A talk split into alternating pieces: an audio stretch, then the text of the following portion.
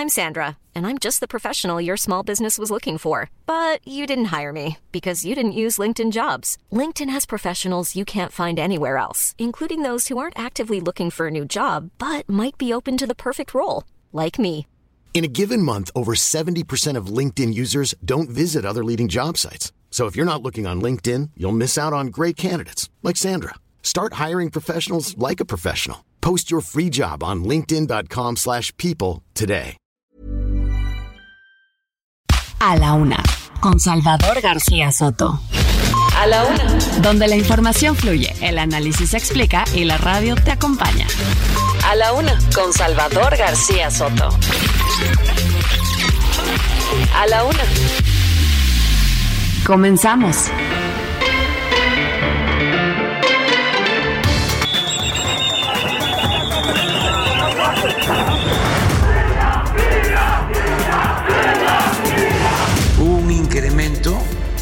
Caso de la refinería porque no se contemplaron eh, originalmente equipos que se necesitan.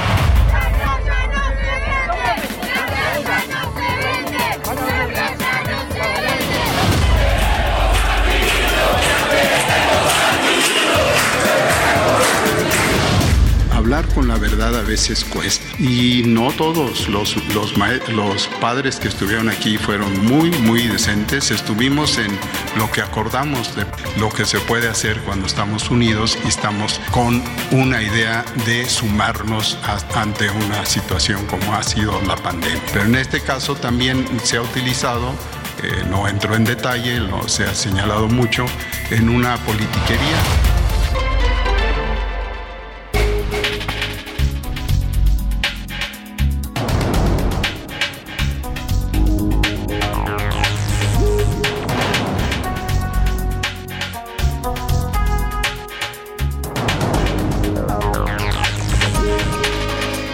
Ya es la una de la tarde en punto en el centro de la República. Los saludamos con mucho gusto. Estamos iniciando a esta hora del mediodía. A la una, este espacio informativo que hacemos para usted todos los días a esta hora del día, justo al pasado el mediodía. Aquí estamos para usted, para informarle, para acompañarle, para entretenerle y también para servirle. Los saludamos con gusto en este martes 30 de agosto. Estamos ya en la antesala de la final del mes de agosto. El próximo jueves ya es primero de septiembre, día además del informe presidencial. Pero por lo pronto este martes vamos a estar acompañándole en las siguientes dos horas con mucha información, con muchos temas importantes, lo más importante del panorama informativo en estas últimas horas en México, en el mundo, aquí en la ciudad, por supuesto, se lo vamos a tener aquí en A la Una, ya lo sabe, no solo información, no solo noticias, sino también análisis, crítica, historias, entrevistas, todo lo que le ofrecemos en este espacio que hacemos con la mejor de la actitud, de las actitudes para usted, todo un equipo de profesionales que me acompaña en esta, en este espacio informativo. Tenemos temas importantes para tratar, pero antes déjeme mandar saludos rápidos a todas las frecuencias que sintonizan el Heraldo Radio, a la gente que nos escucha aquí en el Valle de México, 98.5 de FM, a Monterrey, Nuevo León, en el 99.7 de FM, Heraldo Radio, a Guadalajara, Jalisco, en el 100.3 de su FM, a la comarca lagunera, 104.3 de FM, a Oaxaca Capital, en el 97.7 de FM, a Salina Cruz, Oaxaca, 106.5 de FM, La Brava, ahí los saludamos en el Heraldo Radio, igual que a la gente de Tampico, Tamaulipas, en el 92.5 de FM, Tehuantepec, 98.1 de FM, Tijuana, Baja California, 1700 de AM, Tuxtla Gutiérrez, 88.3 de FM. También las frecuencias que nos sintonizan al otro lado del río Bravo, en el territorio de los Estados Unidos. Saludamos con gusto a la gente de McAllen en el 91.7 de HDF o HDFM o FM eh, digital de High Definition. También a Bronzeville, Texas en el 93.5 también de HD4. En Now Media Radio San Antonio, 1520 de AM. Saludos a todos los amigos de esta gran ciudad de San Antonio, Texas y a la gente de los Grandes Lagos allá en Chicago, Illinois. Los saludamos también a través de la frecuencia de Now Media Radio. Temas importantes. Le deseo que este martes vaya marchando para usted bien, que todo vaya saliéndole bien, que se cumplan sus objetivos, sus tareas, sus pendientes para este día.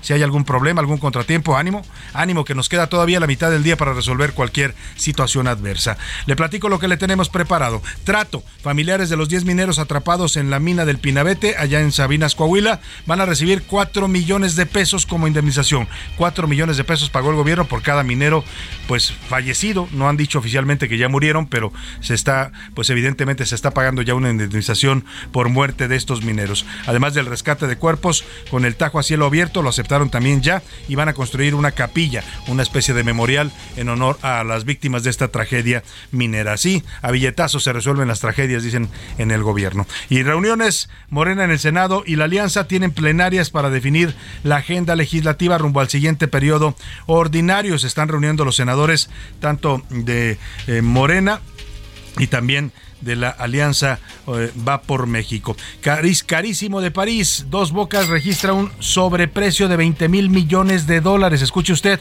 es más del doble casi tres veces el presupuesto original que nos habían dicho que iba a costar a los mexicanos. Dijeron 8 mil millones de dólares, el presidente lo aseguró en varias ocasiones. Después dijo que se estaba exagerando cuando los medios empezaban a, a publicar que se estaba disparando el, sobre, el costo, el sobrecosto de dos bocas. Y hoy sabemos que va a ser una de las obras más caras de que se tenga memoria en este país. 20 mil millones de dólares para una refinería que todavía pues le faltan por lo menos dos años para comenzar a producir gasolinas, ¿no? Porque todavía está, eh, pues la inauguraron, pero todavía no está terminada.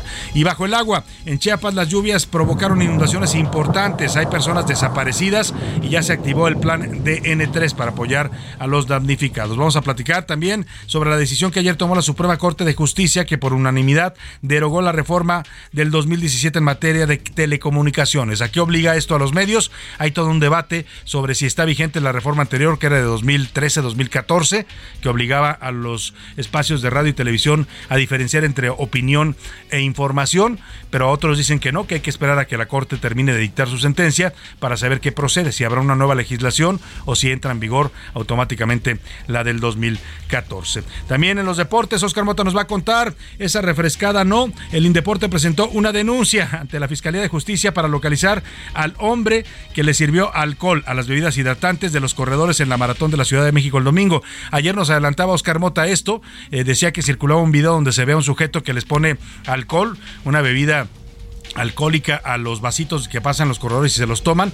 Eh, ya después salió un comunicado del Indeporte informando oficialmente de esto y están en busca de este sujeto que se quiso hacer el chistoso en la maratón del domingo. Además de película, conversamos con Alex Ryder, el director del documental América contra América, que se va a estrenar en plataformas de streaming, un documental que habla por, de la historia de este equipo del fútbol mexicano. Y también platicaremos en, el entretenimiento con eh, Anaí Arriaga, con ayer le adelantamos y eh, de que Sandra Beltrán Ávila, la reina del Pacífico, estaba demandando a Netflix y a Telemundo porque les pedía que le dieran regalías de la serie de la Reina del Sur. Ya le contestaron las dos, tanto Netflix como Telemundo, ni un peso le dijeron a la señora Sandra Ávila. Se van a defender en tribunales de esta demanda. Hay temas interesantes, también el accidente ayer de Eugenio Derbez, que ya hay más detalles, está lastimado de un hombro.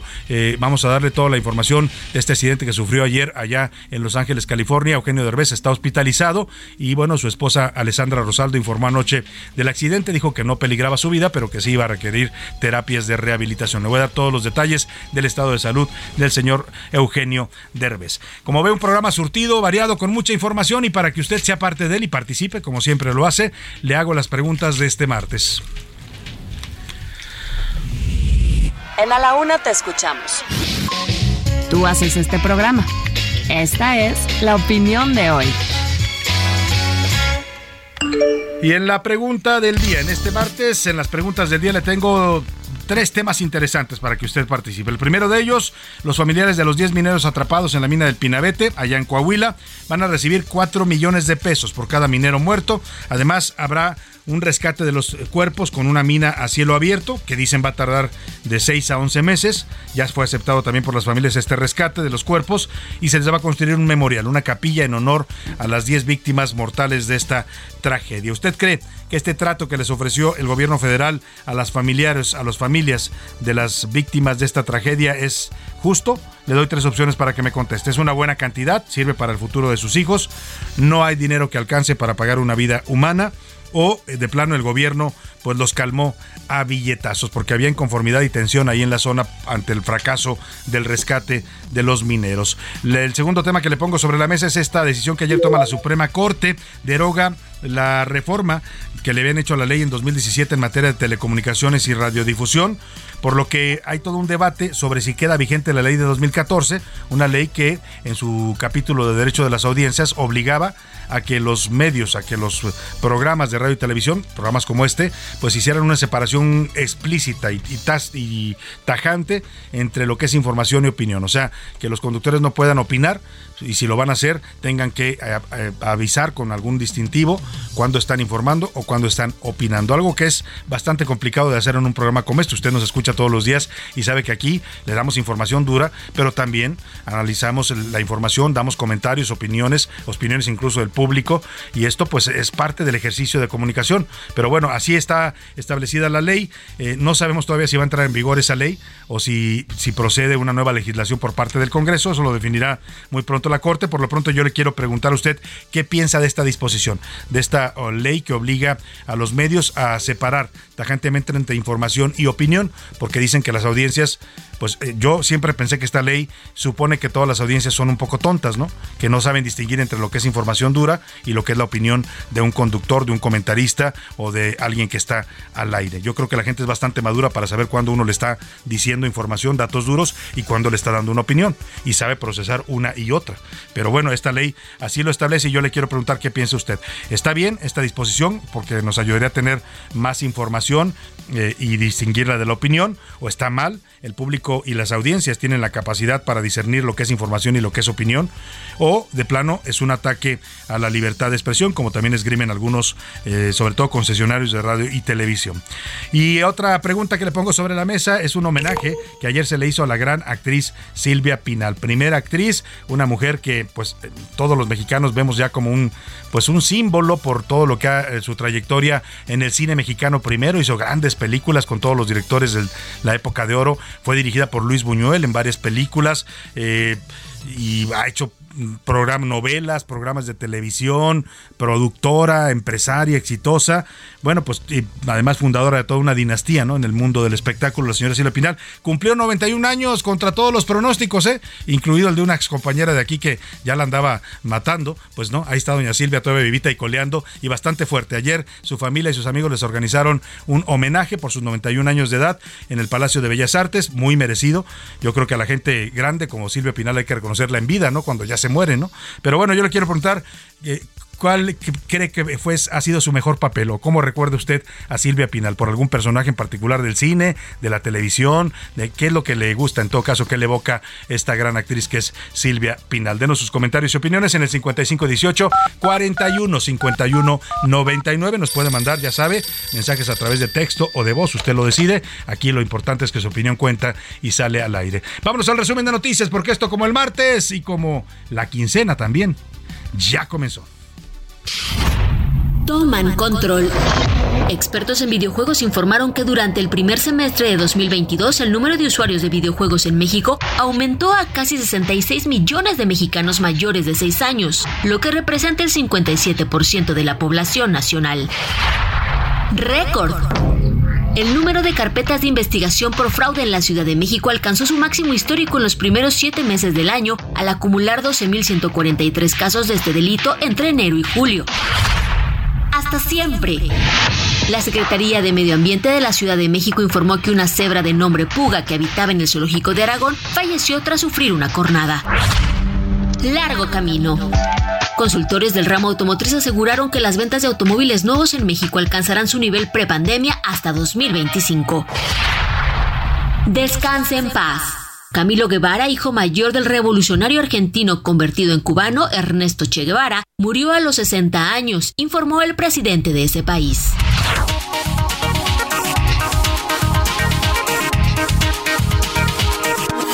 Una de la tarde con 13 minutos, vamos a la información. Ya le platicaba y le adelantaba, y es una de las preguntas que le formulamos en este martes sobre el caso, la tragedia de Sabinas Coahuila, la mina de carbón que se derrumbó, la mina del Pinabete, eh, pues fue el pasado 3 de, de agosto. Se van a cumplir justo este sábado, ya el primer mes de esta tragedia. El rescate de los mineros fracasó, por donde se le vea, fracasó, no pudieron rescatarlos. Dirán que fueron las condiciones, ¿no? Que si el agua se filtró, que si eh, era muy difícil el terreno, lo que sea. Los argumentos técnicos, pues no eximen al gobierno federal a la Coordinación Nacional de Protección Civil de haber fracasado en este rescate. Ya hay muchas opiniones, ayer escuchamos aquí algunas, hemos escuchado a lo largo del día, hemos platicado con la gente de allá del Pinabete y ellos piensan que el gobierno pues pecó de soberbia que no quiso que los mineros, que los que conocen esa zona, que se ofrecieron de inmediato cuando ocurrió la tragedia, varios mineros de ahí, de esa mina, dijeron, nosotros entramos, nosotros hacemos el rescate, ustedes nos dirigen, pero nosotros conocemos la mina, sabemos por dónde entrar, sabemos cómo llegar hasta donde están, y los ignoraron no los tomaron al cuento y estaban a tiempo de sacarlos con vida. Luego hubo ofrecimientos del gobierno de Chile que también rechazaron. Aquí nos decía Napoleón Gómez el líder del sindicato minero, que también ellos ofrecieron sus eh, rescatistas expertos que tiene el sindicato minero pero pues no, el gobierno se creyó muy suficiente, ¿no? Dijo yo puedo solo y pues mandaron a esta señora Laura Velázquez a coordinar un rescate con su personal de protección civil, que no dudo de su capacidad, que la deben tener, son expertos en desastres, pero quién sabe si sean expertos en rescates mineros. El tema pues es que no los pudieron sacar y después de varios eh, tensiones y jaloneos, porque la gente ya estaba desesperada, estaban molestos también, estaban querían con vida a sus familiares, por, por pasó el tiempo se fueron haciendo la idea pues de que ya no los iban a encontrar con vida. Y el gobierno este fin de semana propuso, lo había hecho desde el viernes, pero lo habían rechazado en principio los pobladores, pues un plan para rescatar, pues ya al parecer los cuerpos, pues de los mineros. Ya el gobierno no lo ha dicho y eso, eso a mí me, me, me, extraña un poco, ¿no? Que el gobierno no sea claro y directo en su comunicación. Nunca ha dicho el gobierno los mineros ya no deben estar con vida o creemos que ya no hay posibilidades de que estén con vida, que es algo que le correspondería al gobierno, a la señora que está coordinando estos trabajos, pero no lo han dicho a los familiares, lo único que les dijeron es, miren, pues ya no se, no se les pudo rescatar de otra manera, vamos a abrir un tajo, vamos a tratar de llegar hasta donde están, pero esto puede llevar de 6 a 11 meses. Y eso es otra cosa que cuestionan los eh, pobladores, ¿eh? hemos entrevistado a varios, le voy a poner audios más adelante, donde nos dicen, ¿por qué de 6 a 10 meses un tajo a cielo abierto se abre en un par de días? O sea, ¿cómo lo van a hacer? ¿Con qué lo van a hacer? a pico y pala o cómo? Porque tardar tanto tiempo para un tajo, por cuestionan ellos, no es algo normal. Ayer incluso la señora eh, Laura Velázquez, la Coordinadora Nacional de Protección Civil, hay una declaración donde presume que para el rescate van a hacer un, una gran obra. Dice, vamos a hacer una gran obra de ingeniería. O sea, presumiendo como si esto fuera algo bonito lo que van a hacer, ¿no? O sea, como si no fuera resultado del fracaso de no haber podido sacar con vida a los mineros. En fin, en medio de todo esto, pues ayer se dio a conocer que las familias de los mineros, sobre todo las esposas, aceptaron ya una indemnización. Por la noche supimos, en las noticias de la noche nos lo dijo uno de los familiares, que la indemnización que aceptaron del gobierno había sido de 4 millones de pesos por cada minero y en, pues aceptan además de esto el procedimiento para rescatar los cuerpos en este con esta mina a cielo abierto y un mausoleo que van a pues a construir en el lugar donde está el pozo, donde se ubicaba esta mina, para homenajear a los 10 mm, mineros fallecidos. Es parte del acuerdo que ya se firmó y el presidente López Obrador pues ya habló de esto. Ayer eh, ya lo anticipaba la directora nacional de Protección Civil. Sí, pero primero estamos haciendo todo el trabajo para rescatarlos. Ya se tiene un acuerdo con los familiares, nada más Creo que hoy se va a tener una reunión para suscribir un documento, llover sobre mojado. Se va a dar un trato muy especial, o como lo merecen. Ahí está lo que dice el presidente, que sí van a hacer el memorial, este que les ofrecieron dentro del plan, pero que primero van a tratar de rescatar a los mineros. Bueno, decir a los mineros ya es más bien decir a los cuerpos. Solo un milagro, ¿eh? Y ojalá, ojalá ocurriera. ¿Quién no desearía que los encontraran con vida? Todos lo desearíamos pero la mayoría de los expertos que hemos consultado nos dicen que a estas alturas, un mes después, es muy difícil ya que ellos hayan sobrevivido, sobre todo por las inundaciones que afectaron a este pozo o a esta zona donde se encontraban. Ayer en las noticias de la noche le decía, conversamos con Ernesto Cabral. Él es familiar de los mineros José Rogelio Moreno, de 42 años, y de su hijo, José Morales Moreno Morales, de 22 años. Padre e hijo se quedaron ahí atrapados y sepultados los dos. Y Ernesto Cabral nos confirmó que la Coordinadora Nacional de Protección Civil les ofreció este monto a las esposas de los mineros de 4 millones de pesos por cada minero muerto una indemnización económica, no han querido informar de cuánto fue, pero eso es lo de menos. Cuatro millones de pesos. ¿Cuánto? Cuatro millones de pesos. ¿Cuatro millones de pesos por minero les dieron? Exactamente. Bueno, pues. Es lo que están ofreciendo.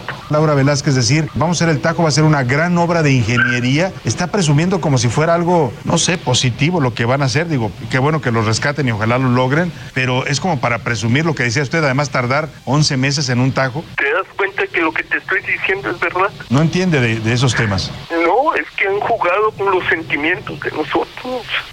Han jugado con los sentimientos de la gente y han estado portándose de esa manera que hacen quedar mal bueno, ya no sé ni qué decir, a veces digo, ya el dolor es tanto que a veces nos hace pensar en otras cosas y digo, la mera verdad ahorita yo estoy muy confundido. Pues lo entiendo, lo Me duele mucho lo que pasó. Ahí se descompuso don Ernesto Cabral, estaba muy tranquilo comentándonos, él incluso defendía al presidente López Obrador, decía que estas decisiones las había tomado la señora Laura Velázquez, que quizás al presidente no le habían informado lo que realmente estaba pasando, pero que había habido errores, esto de no aceptar la ayuda de la gente local, que pues no habían procedido adecuadamente al rescate, y esto que le comentaba, que este tajo que están presumiendo que van a, o van diciendo que van a hacer en seis meses o once meses, dice don Ernesto, pues eso se hace en menos de una semana, o sea, aquí de, diario se abren ese tipo de tajos para construir pozos o minas y no, no tardan tanto. Eh, se, descompone y, se le oye pues llorar cuando le menciona esta declaración de la directora la Coordinadora Nacional de Protección Civil, Laura Velázquez, que ayer habló de lo que van a hacer esta mina a cielo abierto y la describió así como si fuera una obra, pues no sé, como si fuera una obra para presumir. Escuche usted. Así es que estaremos en par de días tal vez de que inicie este gran proyecto. Es una obra de ingeniería magna muy importante. Además de todo esto, concluyendo el Tajo, se hará el memorial, como ellas mismas lo solicitaron. Quieren algunos detalles específicos, vamos a cumplir. Una obra de ingeniería magna, así llamó a un Tajo a una mina a cielo abierto que van a hacer para tratar de llegar a donde están los mineros. ¿Dónde está la ingeniería magna? La ingeniería magna hubiera, lo hubiera presumido rescatando con vida a los mineros, ¿no? En los primeros días y las primeras horas, que era cuando más había posibilidades de llegar a donde ellos estaban. Pues así nuestros funcionarios, ¿no? No sé si no les duela la tragedia, no sé si el presidente lo ha lamentado muchas veces, ha mandado condolencias, fue ahí, se presentó, lo reconoce la gente que estuvo ahí, habló con ellos, dialogó, les ofreció todo el apoyo. Pero pues la funcionaria se escucha bastante insensible con este tipo de comentarios. bueno, pues ya le decía, el señor Carvajal también nos comentaba pues que no, no, no atendieron las peticiones de la gente local para participar en el rescate y esto, según él, pues fue algo que determinó el fracaso de las de los operativos de rescate. No entiendo por qué dan tanto plazo. El Tajo es de lo más rápido que puede trabajar una empresa. En un en 15 días se tienen ya extrayendo el cajón. Yo no entiendo por qué estar esperanzados a tanto tiempo. La directora nacional de Protección Civil nunca hizo caso de todo lo que se le indicaba y todo lo que se le señalaba y se le decía, este vamos a entrar de por este lado, vamos a entrar así, hay que entrar ya el tiempo es vital, el tiempo es necesario tomarle ventaja porque se nos descarga el tiempo y, el tiempo es nuestro peor enemigo en estos casos. Nunca hicieron caso, hazme tu favor. Nunca hicieron caso, dice la gente local, ofrecía ayuda, ofrecía entrar ellos a tratar de rescatar a sus compañeros y el gobierno no se los permitió. pues ni hablar, estaremos pendientes de este de asunto doloroso y ya le estaremos informando. Y por lo pronto, pues no hay justicia, ¿eh? no se sabe quién es el responsable de la mina, no se sabe quién causó esta, esta tragedia porque no protegió a los mineros, porque estaban trabajando en condiciones inseguras, pues en fin, ahí está el tema. Vámonos a otro tema. Morena comenzó su plenaria en el Senado. Van a estar desfilando secretarios de Estado, desde Marcelo Ebrar eh, hasta Tatiana Cloutier, están invitados. El señor Adán Augusto estaba invitado, pero pues se fue a Boston de vacaciones y les canceló. Vamos contigo, Misael Zavala, para que nos cuentes de esta plenaria de Morena en la que analizarán los temas legislativos de la bancada.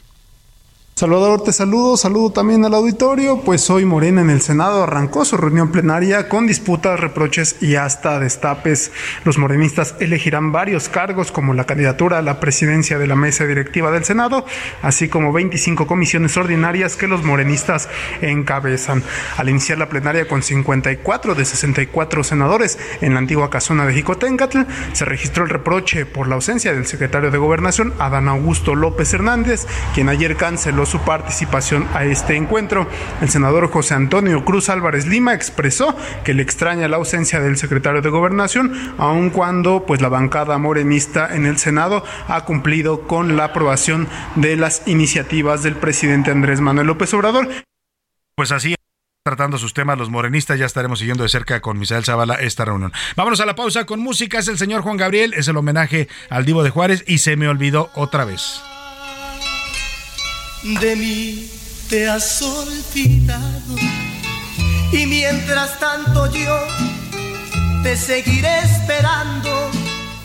No me he querido ir para ver si algún día que tú quieras volver me encuentres todavía. No le cambies. Estás en A la Una con Salvador García Soto. Información útil y análisis puntual. En un momento regresamos. Ya estamos de vuelta en A la Una con Salvador García Soto. Tu compañía diaria al mediodía. La rima de Valdés. O de Valdés la rima. Las redes arden, caray, por dos flamantes influencers. Son dos lindos morenenses competidores por ahí pues quieren decirse bye para que uno se vaya. En TikTok es la batalla entre estos dos funcionarios. No parecen solidarios, andan ensaya y ensaya. Doña Claudia pretendiendo, hablando de funcionarios, anda brincando cual Mario, en efecto, el del Nintendo. De verdad que ya no entiendo el ridículo que se hace, porque pase lo que pase, pues lo que pasa en las redes se queda pa' sus mercedes. Esperemos no fracase. Por su parte el canciller, él también en su TikTok, su comedia muy ad hoc le metió muy bien ayer. Marcelo, lo que hay que ver, un meme de maravilla, con queso las quesadillas, hay que hacernos los chilangos. Ay, Ebrard, me cae que mangos, ¿a poco tú crees que brillas?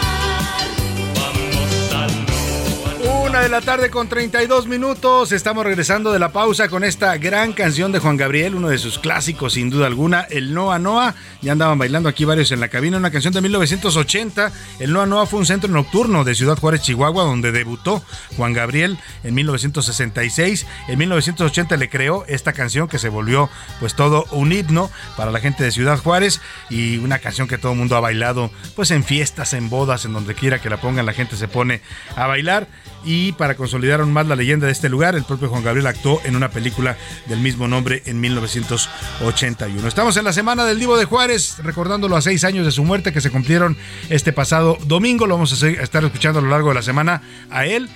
en su propia voz, con sus canciones y también a sus intérpretes. Escuche más de Loa Noa, póngase a bailar y seguimos con más información aquí en A la Una.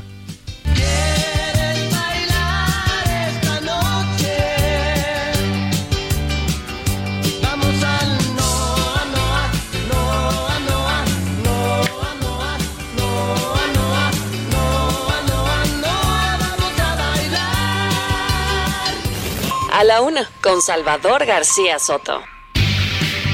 Y vamos rápidamente hasta la Cámara de Diputados, al Palacio Legislativo de San Lázaro, porque acaba de comenzar la, la reunión plenaria es una escena inédita este. Las plenarias de los grupos parlamentarios del Congreso normalmente se dan pues de manera separada. Cada partido hace su propia plenaria para definir sus prioridades legislativas, la agenda que van a defender, los temas que van a llevar a tribuna en el siguiente periodo de sesiones. Pero en esta ocasión, por primera vez, la Alianza Va por México hace una plenaria conjunta. Están reunidos los diputados del PRI, el PAN y el PRD ahí en el Palacio de San Lázaro. Asisten también sus dirigentes nacionales. Vamos contigo, Elia Castillo, para que nos cuentes de esta reunión parlamentaria inédita de la Alianza Va por México. Te saludo, buenas tardes.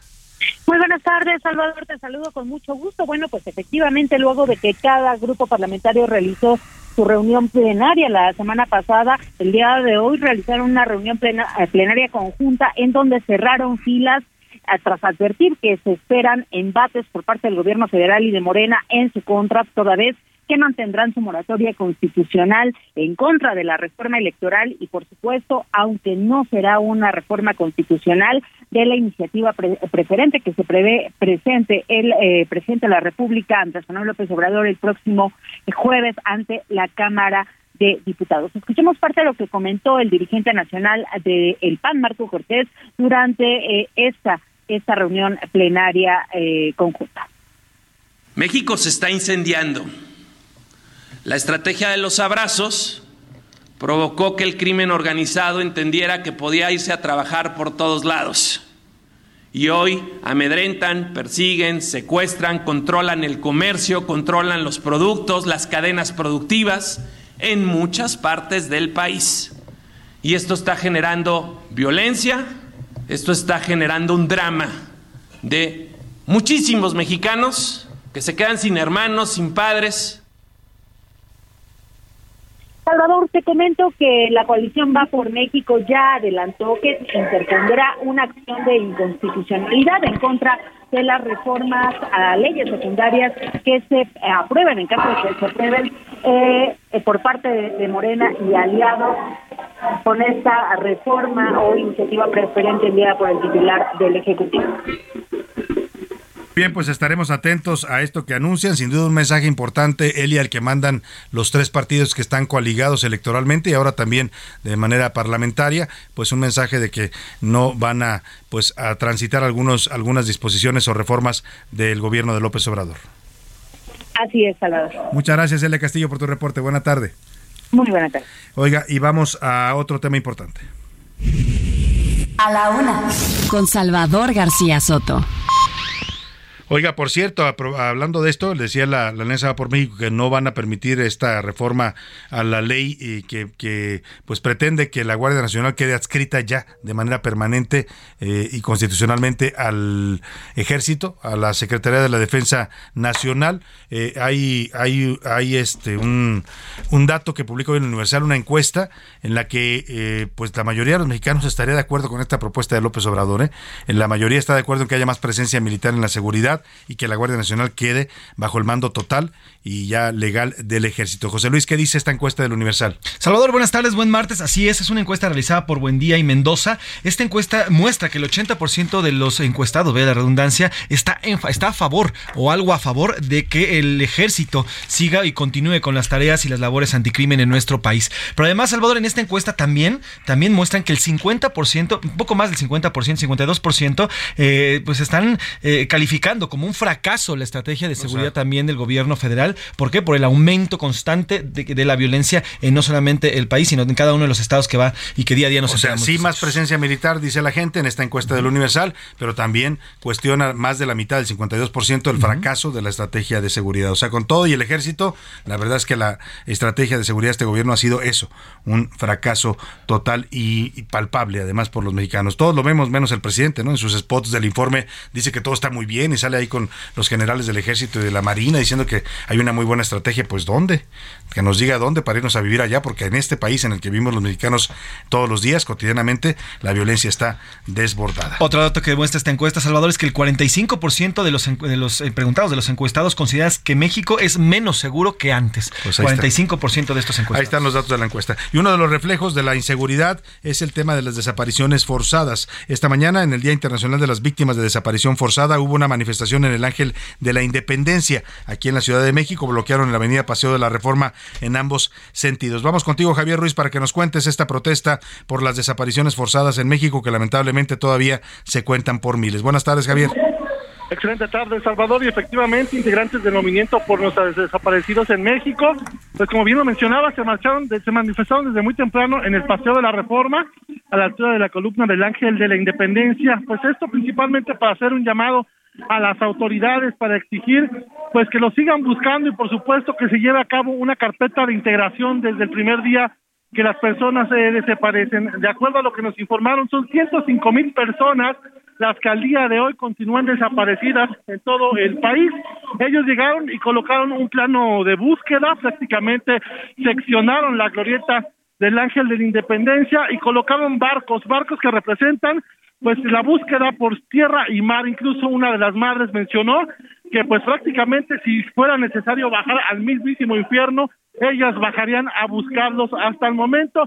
Pues estas eh, diferentes manifestaciones se han realizado en varios puntos del Paseo de la Reforma, tanto en la columna del Ángel de Independencia como en la glorieta del Agüehuete y también pues hace unos momentos salió una marcha en dirección al Zócalo de la ciudad desde la columna del Ángel de la Independencia. En estos momentos ya se encuentran en la calle de 5 de mayo y justamente pues están integradas por más de 83 colectivos, tanto también de los países como Guatemala, Salvador y Honduras. Se espera que lleguen al Zócalo de la ciudad y realicen un mitin.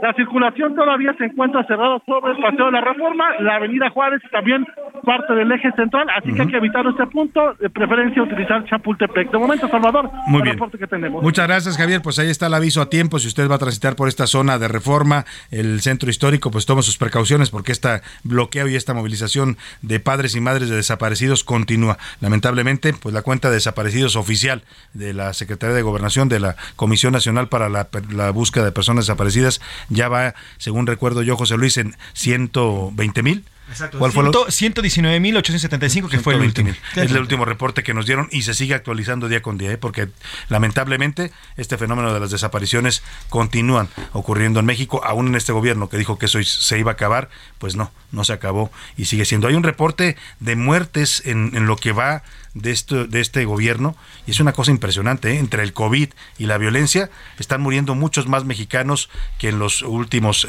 que en las últimas décadas. Le voy a dar más adelante ese dato importante que se publica con información del INEGI y las cifras de muertes excedentes de la Secretaría de Salud. Es un dato interesante. Por lo pronto, por lo pronto vamos a otro tema importante. A la una con Salvador García Soto.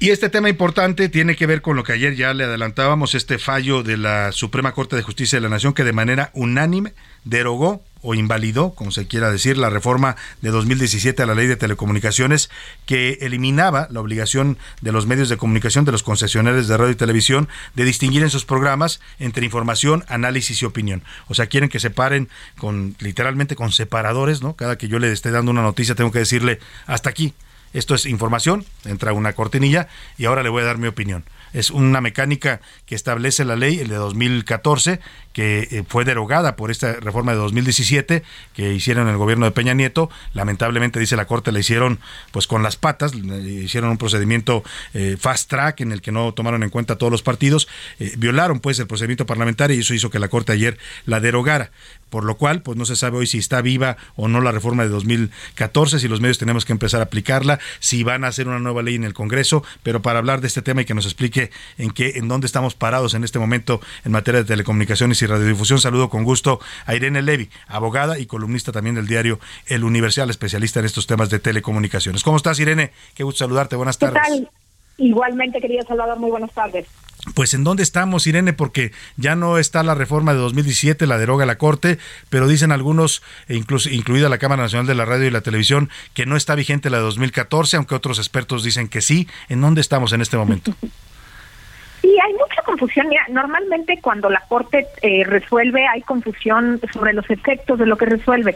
En este caso, eh, dado que habían muchas razones por las cuales la Corte podía eh, invalidar esta contrarreforma de 2017 a la ley que mencionas, eh, quedaron a lo mejor poco claros los efectos, pero déjame eh, darte pues, mi, opinión de conformidad con todo lo que he leído y escuchado el día de ayer en la Corte.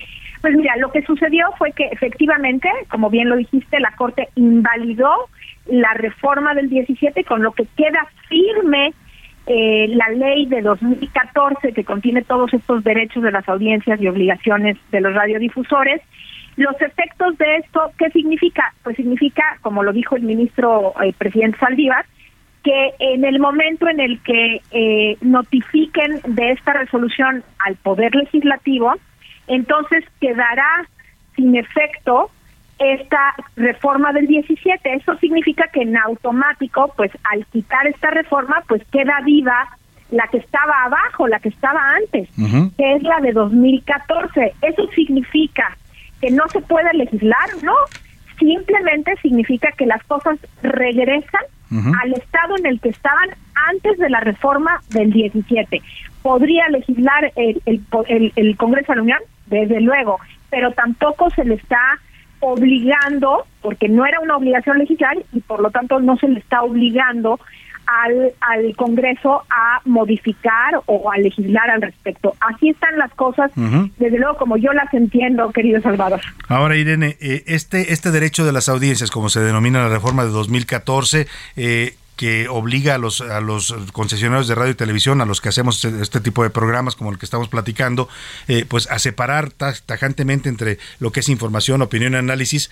Eh, pues, eh, han dicho muchos concesionarios que es complicado, o sea, en el día a día estar cortando constantemente la comunicación para decirle a la gente esto es información, esto es opinión, esto es análisis sería complicado, pero así lo establece la ley, si se tiene que hacer, en algún momento se tendrá que hacer, pero hay quienes han esgrimido que esto es más bien un intento o una especie de intento de censura eh, digamos, eh, ¿tú qué opinas de esto? Porque sí es un derecho de la audiencia que sepa distinguir entre información y opinión, pero yo decía también la audiencia es bastante madura. Yo aquí todos los días dialogo con la gente y la gente distingue perfectamente cuando le estás dando una opinión o cuando le estás dando información dura.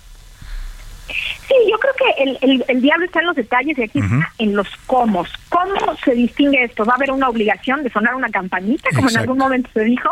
¿O, qué es lo que va a suceder? Y es ahí, eh, Salvador, donde entra el Instituto Federal de Telecomunicaciones, que mediante lineamientos es el que tendría que decir cómo. Ya había existido este este documento de lineamientos que nunca entró en vigor y pues vamos a ver si lo que sigue es que el instituto emita nuevos lineamientos diciendo cómo llevar a cabo esta obligación o bien el legislador eh, decide derogar esta en específico, esta preocupación de los radiodifusores. Hay otras muchas que están en este paquete que son importantes y hablo de, audiencias con discapacidad y, grupos vulnerables que también se llevaron entre las patas y que creo que es importante revisar, Salvador. Pero todavía están los caminos eh, abiertos, no, no se dice nada y la Corte desde luego no es tajante. Lo único que hace es invalidar esto porque se violaron en un track eh, varios pasos del procedimiento eh, legislativo. Ahora, esta figura de los defensores de la audiencia que también se contiene en esta reforma de 2014, ¿cómo la ves tú? ¿Es, es práctica? ¿Sirve? ¿Serviría para que la audiencia tenga pues alguien que la defienda ante un abuso de, quien estamos, de quienes estamos al micrófono? Más que un abuso, a mí sí me gusta la figura de la defensa de las audiencias. Déjame darte un ejemplo. Y, y, más allá de que se trate de, de, las personas específicas como tú u otros comunicadores que hacen su trabajo de manera profesional, imagínate que un día la producción o, la parrilla programática de, un, de una estación cambia de un día para otro sin avisar y automáticamente se quedan sin programas eh, la, la, audiencia que, estaba acostumbrada a escuchar ciertos programas sin que les avisen. Pues eso de alguna manera sí es una falta de respeto a las audiencias y las personas tendrían derecho de acudir con un defensor y decirle, oye, espérame, yo todas las mañanas me levantaba escuchando cierto programa y ahora de repente lo sintonicé y si se sirve nada, lo eliminaron. ¿Va a regresar? ¿No va a regresar? Por darte algunos ejemplos de cosas que sí suceden y que hoy por hoy pues de alguna manera no pasa mucho, no pasa nada porque no estamos acostumbrados a hacer esto. No se trata, yo digo, no se trata de... De, censurar. Se trata de madurar, exacto, se trata de madurar, se trata de respeto, más allá de censura y de, y de sanciones, querido Salvador, creo que debemos de transitar hacia ese lugar. Si eso no lo ve así el legislador, pues sí estaría yo muy preocupada. Y si eso no lo ve así el Instituto Federal de Telecomunicaciones, también me preocuparía. Ahora, eh, te voy a hacer una pregunta que lleva jiribilla, eh, pero tú decides si la contestas o no, Irene. Eh, en este tipo de, disposiciones, si llegara a entrar en vigor esta obligación de separar información de opinión y análisis, ¿aplicaría también para la mañanera del presidente López Obrador, que prácticamente es un programa, una conferencia de prensa diaria, pues tiene una estructura de un, de un programa también? Pues el, el tema es que él no es un radiodifusor y por lo tanto no le aplican eh, las, las reglas que tiene, que tiene la ley, que están dirigidas las obligaciones están dirigidas a los radiodifusores y él no es un medio de comunicación, por lo tanto él no estaría obligado a ello, que desde luego pues no estaría nada mal que empezara a hacer la distinción entre, entre información, mentira y opinión. Sin duda alguna, sería bastante positivo para todos. Pues Irene Levy, como siempre un gusto platicar contigo, te agradezco tu opinión experta en estos temas. Un abrazo, querida Salvador, al contrario. Es Irene Levy, abogada y columnista del diario El Universal. A la una. Con Salvador García Soto. Y es uno de los temas que le planteamos hoy, ¿eh? este tema de las audiencias y de los derechos, eh, todo lo que se está debatiendo con esta decisión unánime de la Corte. Eh, ¿Qué va a pasar con las estructuras de los programas? ¿Van a cambiar? Porque así lo manda la ley. ¿Se va a hacer una nueva ley? Pues es lo que nos decía Irene. Estamos en una etapa todavía de confusión hasta que la Corte no informe ya oficialmente a la Cámara de Diputados que derogó esta reforma de 2017. Entonces ya pues veremos qué es lo que procede. Oiga, y vamos a otro tema. La refinería de Dos Bocas, que es una de las obras insignia de este gobierno pues está disparando por las nubes, ¿eh? O sea, el sobrecosto ya es una cosa exagerada. 20 mil millones de pesos, 44% más, casi la mitad de lo que se tenía presupuestado originalmente. Según el presidente, no se consideró en el presupuesto el costo de algunas herramientas necesarias, dijo, para su construcción, y esto es lo que ha elevado el costo. La realidad es que siempre las obras públicas se presupuestan a una cantidad y suben, ¿eh? pero normalmente yo lo que tenía entendido es que ese, ese, ese, ese, sobrecosto normalmente era de 30% y tenía que ver con un ajuste de los precios de los materiales de construcción en lo que se terminaba la obra, porque hay obras que duran 3, 4, 5 años. Pero aquí estamos hablando de más de la mitad, o la presupuestaron mal, o no supieron, no tenían un proyecto claro para lo que iban a hacer, y hoy estamos gastando una millonada en esta refinería. Mi Ramírez nos platica. La refinería Olmeca en Dos Bocas, Tabasco, costará a los mexicanos poco más de 20 mil millones de dólares. Esto muy por encima del presupuesto original que se tenía en 2019. El pasado 10 de agosto, Pemex autorizó 5.617.5 millones para la continuidad de las actividades del proyecto, más 853.2 millones para la puesta en operación. En total, fueron 6.470.7 millones extra. Sobre este tema habló esta mañana el presidente López Obrador Hubo un incremento en el caso de la refinería porque no se contemplaron eh, originalmente equipos que se necesitan el monto original era de 8.918.5 millones, 4.746.9 para las plantas, 2.783.9 para servicios auxiliares y 1.387.7 para el acondicionamiento y la planeación. A esto se le suman 626 millones para 20 años de operación de las instalaciones y 203.7 para gastos fijos de instalación. En total, el presupuesto estaba en 13.618.5 millones. Con el aumento aprobado el 10 de agosto, el monto asciende a 20.089 millones. 44% más de lo estimado, que era de 8 mil millones de dólares. Para A la Una con Salvador García Soto, Milka Ramírez.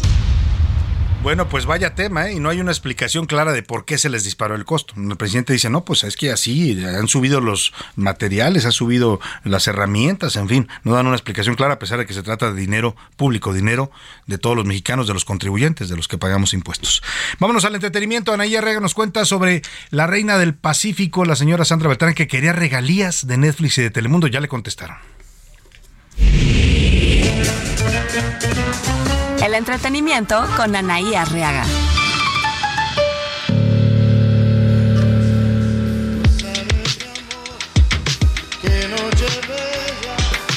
Anaí Arriaga, ¿cómo estás? Buenas tardes. Querido Salvador, ¿cómo estás? Buenas tardes. Y quien sabe disfrutar la vida es nada más y nada menos que Elba Ester y su esposo. Estuvieron en primera fila en el concierto de Roberto Carlos y se les ve sumamente enamorados, a pesar de la diferencia de edades. Trascendió en los medios que Eugenio Derbez está lastimado de un hombro estaba jugando con su hijo Badir estos juegos de realidad virtual y se tropezó y se lastimó un hombro. Su salud está estable, no está delicado, sin embargo sí fue intervenido quirúrgicamente. Y en otras noticias, Salvador, que Sandra Ávila quería demandar a Netflix y Telemundo por usar su imagen. Además que había ido a la INPI, ¿no? Para hacer esta demanda. Bueno, pues ya le contestaron Netflix y Telemundo. No van a soltar un solo centavo por el uso de la imagen en la promoción de La Reina del Sur, que ya está por estrenar su tercera temporada. ¿Cuántos abogados estuvieron en la defensa de este caso? 10 abogados y 13 pasantes. 23 abogados estudiando la respuesta que le dieron Netflix y Telemundo a Sandra Ávila. Sin embargo, no creo que este sea el final de la historia. Vamos a ver en qué para todo esto. Un fuerte abrazo para todos ustedes, mi querido Salvador, que tengan un excelente martes. Muchas gracias, Ana y Arriaga. Vámonos a la pausa con música. Ya lo pasado, pasado. Gran canción de Juan Gabriel en la voz de El Príncipe, José José. Regresamos.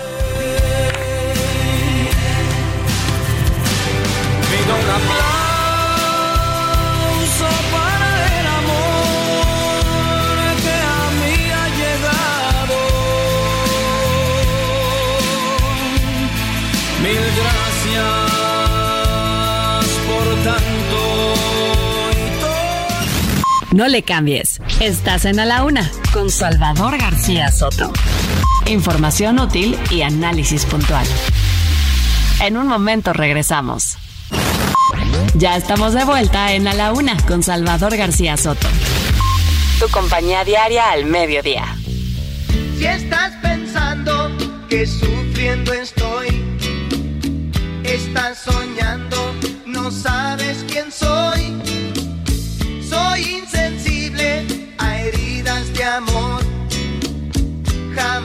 Exclamo un ay de dolor. Te has engañado, me siento muy bien. No te he extrañado, no tengo por qué.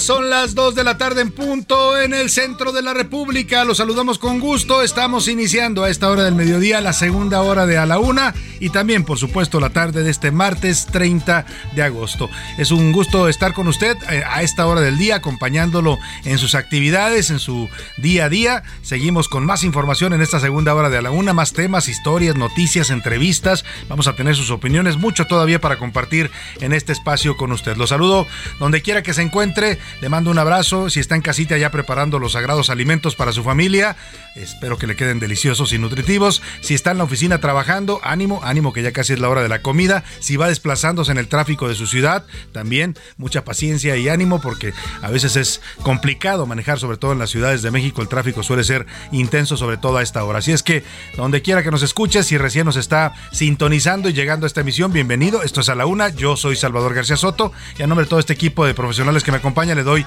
la bienvenida. Si ya está con nosotros desde la una de la tarde y continúa, gracias, gracias de corazón por preferir esta opción informativa. Le tenemos mucho más en esta segunda hora. Ahora le voy a contar los temas importantes que vamos a estarle planteando en la segunda parte de este espacio informativo. Pero antes hemos regresado con esta canción de Juan Gabriel, una canción de 1982, venía en el álbum de Cosas de Enamorados, uno de los mejores álbumes de Juan Gabriel. ¿eh? Si me pregunta a mí, que me encanta la carrera del Divo, este de Cosas de Enamorados es un gran álbum y esta una también gran canción. Insensible para decirle a esa persona que nos dejó y nos abandonó, pues que no pasa nada, que nosotros somos insensibles y podemos seguir adelante aún sin su presencia. Escuchemos un poco más de Insensible de Juan Gabriel y seguimos con más aquí en la segunda hora de A la Una.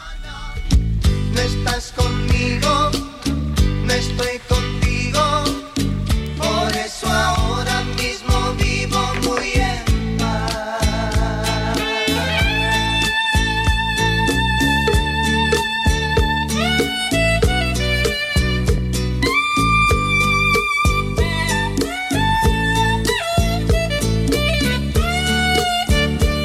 Qué bien sonaba el saxofón en esa parte de la canción de Juan Gabriel. Y decía yo para decirle a esa persona que, que, lo dejó, que lo abandonó, que ya no lo quiso, pues sí, se lo dice uno, pero a veces por dentro nos está llevando la fregada, ¿verdad? Pero por fuera tenemos que decir, no hombre, no pasa nada, mira, yo estoy como si nada, muy contento sin ti. Bueno, pues ahí está Juan Gabriel con sus temas, siempre temas que le, llega, le llegan a la gente, iba a decir le llegaban, pero por supuesto le llegaban cuando estaba en vida y le siguen llegando porque su legado musical pues ya quedó para las generaciones posteriores en este país y ya es parte incluso de la memoria colectiva de este país, ¿no? El, mucho del sentimentalismo y de nuestros uh, afectos y desafectos los vivimos a través de música de compositores como el gran Juan Gabriel.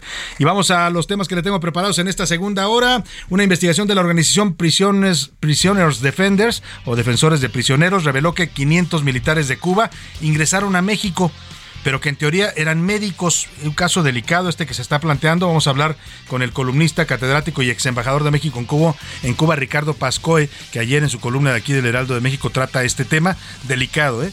Porque uno se preguntaría por qué tiene que haber militares en territorio mexicano. ¿Quién los autorizó para entrar?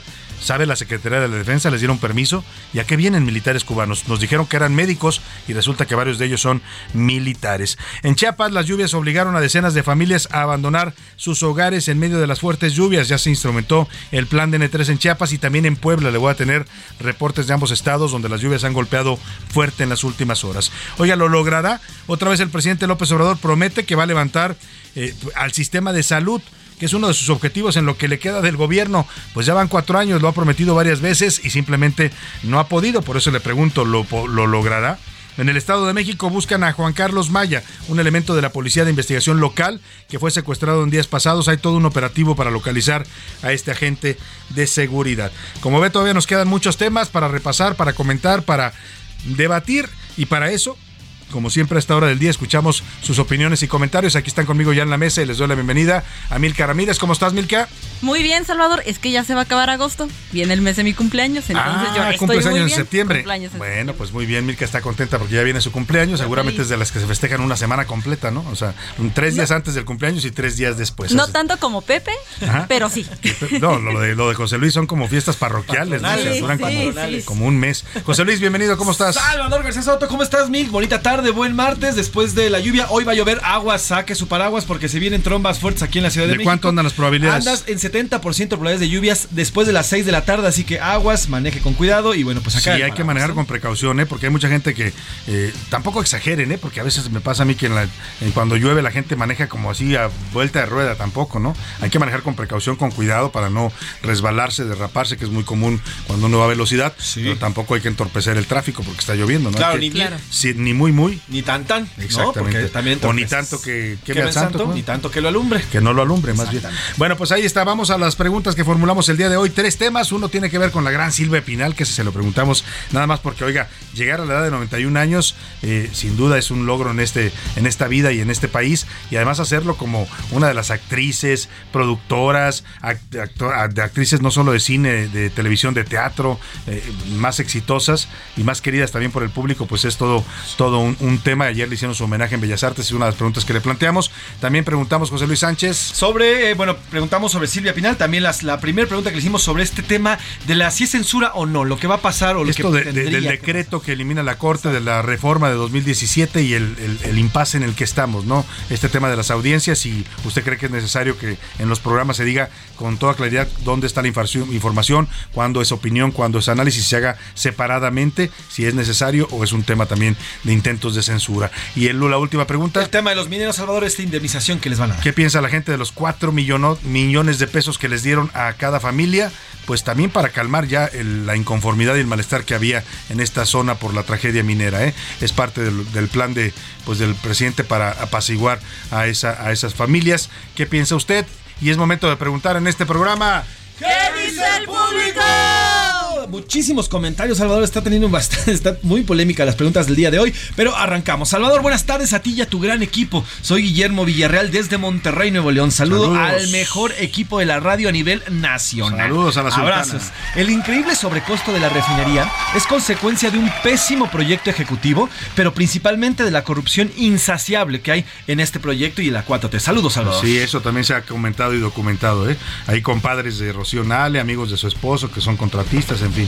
Víctor Gil Hernández nos dice, hola, buenas tardes Salvador y a todo tu gran equipo, me encanta su programa. Ni todo el oro del mundo vale una vida humana, pero ojalá que con esa suma estas familias puedan empezar una nueva vida y el dolor de perder a sus seres queridos vaya mitigándose. También ojalá el gobierno cumpla su palabra y les dé lo acordado antes de que termine esta administración, pues para, el día, para la siguiente sería muy difícil que se los Sí, pague. tienen que dárselos ahora, ¿eh? Y bueno, sí, yo considero que es una cantidad que puede ayudar, pues sobre todo con los que tienen hijos pequeños, a garantizarles por lo menos una educación, un, un- un futuro, ¿no? Así es. Además dice, viva la libertad de expresión y no a la censura. Excelente día, Salvador. Me encanta. tu Gracias, programa. gracias por su comentario. Eduardo Herrera, saludos a excelente martes. ¿A quién le realizarían este tipo de encuestas? Se refiere a la encuesta La que hagamos, la del Universal. La de la militarización. Exactamente, porque a un servidor nunca lo han encuestado y obvio no estoy de acuerdo en que el ejército ande en las calles y que la Guardia Nacional forme parte también de los militares. Saludos, Salvador.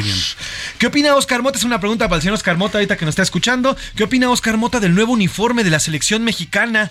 ¿Es una imposición el color guinda? Saludos desde Monterrey. Bueno, ahorita le vamos a Ah, preguntar. No, no ha llegado Oscar Mota, perdón, pero en cuanto llegue le hacemos la pregunta. Sí, ¿no? este nuevo uniforme que anunciaron el fin de semana, Salvador, es un. La verdad que a me pareció bonito, Está pero lindo. sí, tiene ¿A tintes ti te guindas con blanco. Sí, está bonito porque tiene co- como, perdona, eh, José Luis, tiene como un grabado lindo, pero hay memes.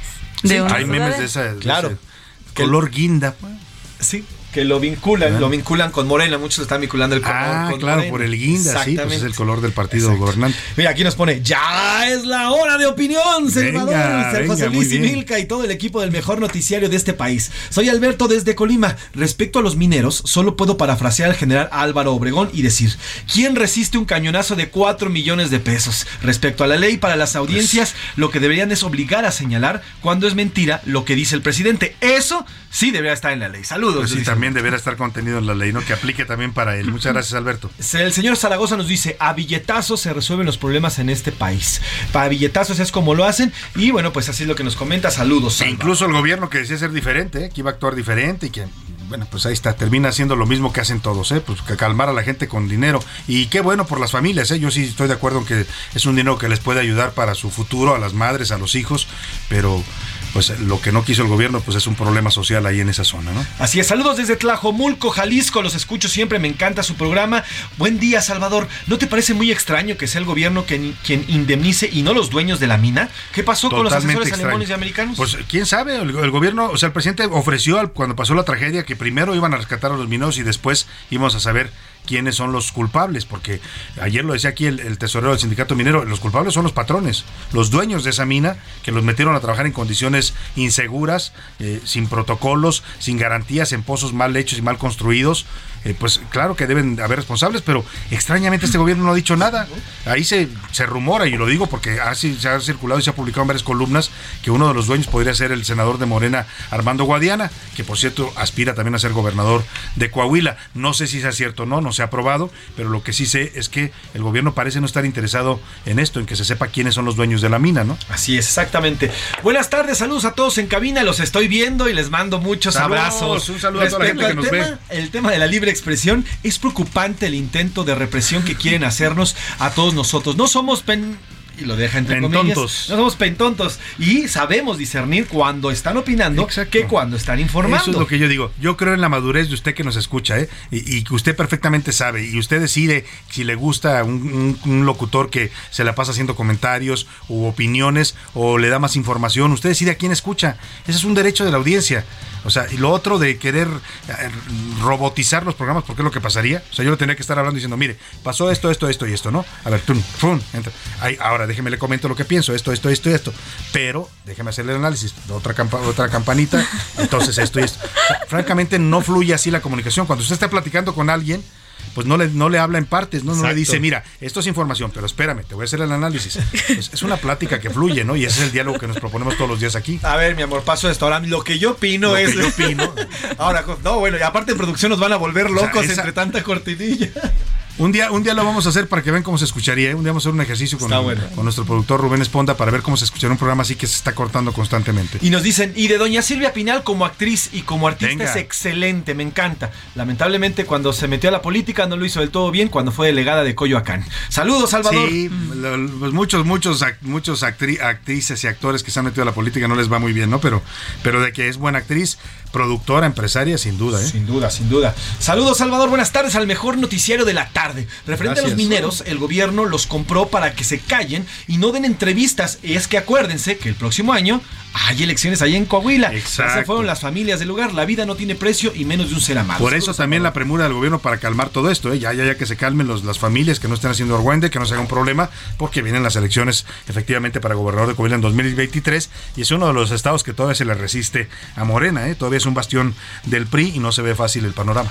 Nos dice Ruth Martínez, a mí me disculpan, pero yo entiendo perfectamente cuando Salvador García Soto dice noticias, cómo las explica y cuando las comenta. Me queda muy claro y además me encanta. Saludos, nos dice Ruth Ahí está. Gracias Ruth por su comentario y opinión. Milka Ramírez Milka, tienes- ¿qué dice Twitter?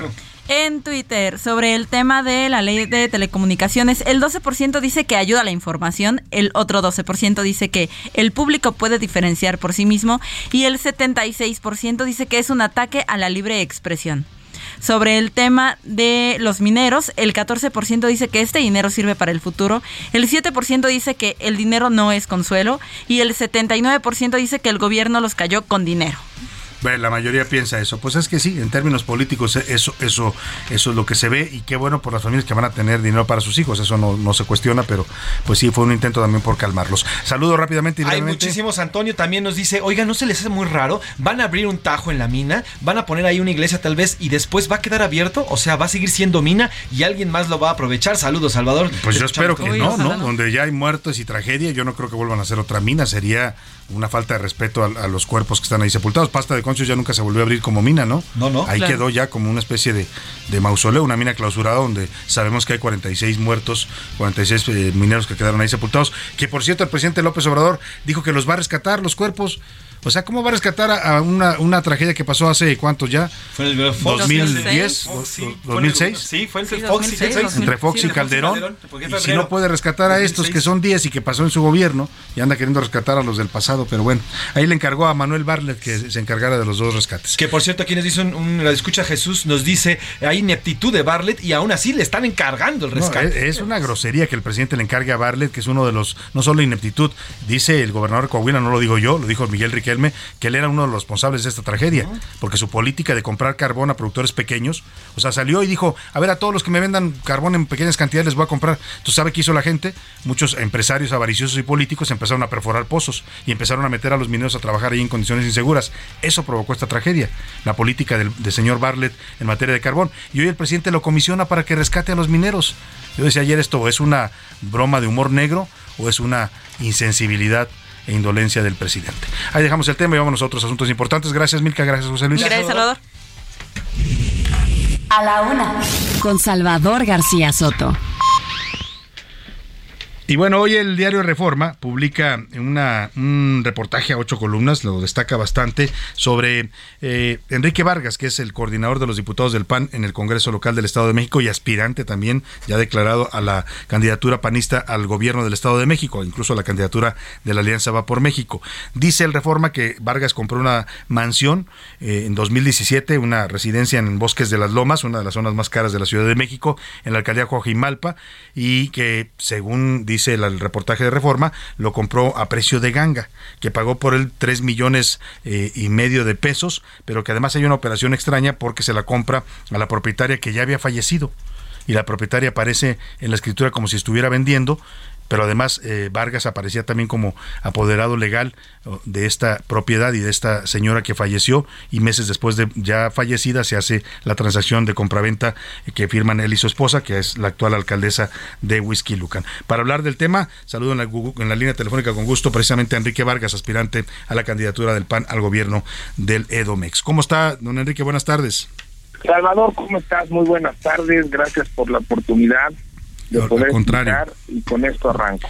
A ver. Niego categóricamente la publicación hoy de Reforma. Esa propiedad yo la compré en el 2008.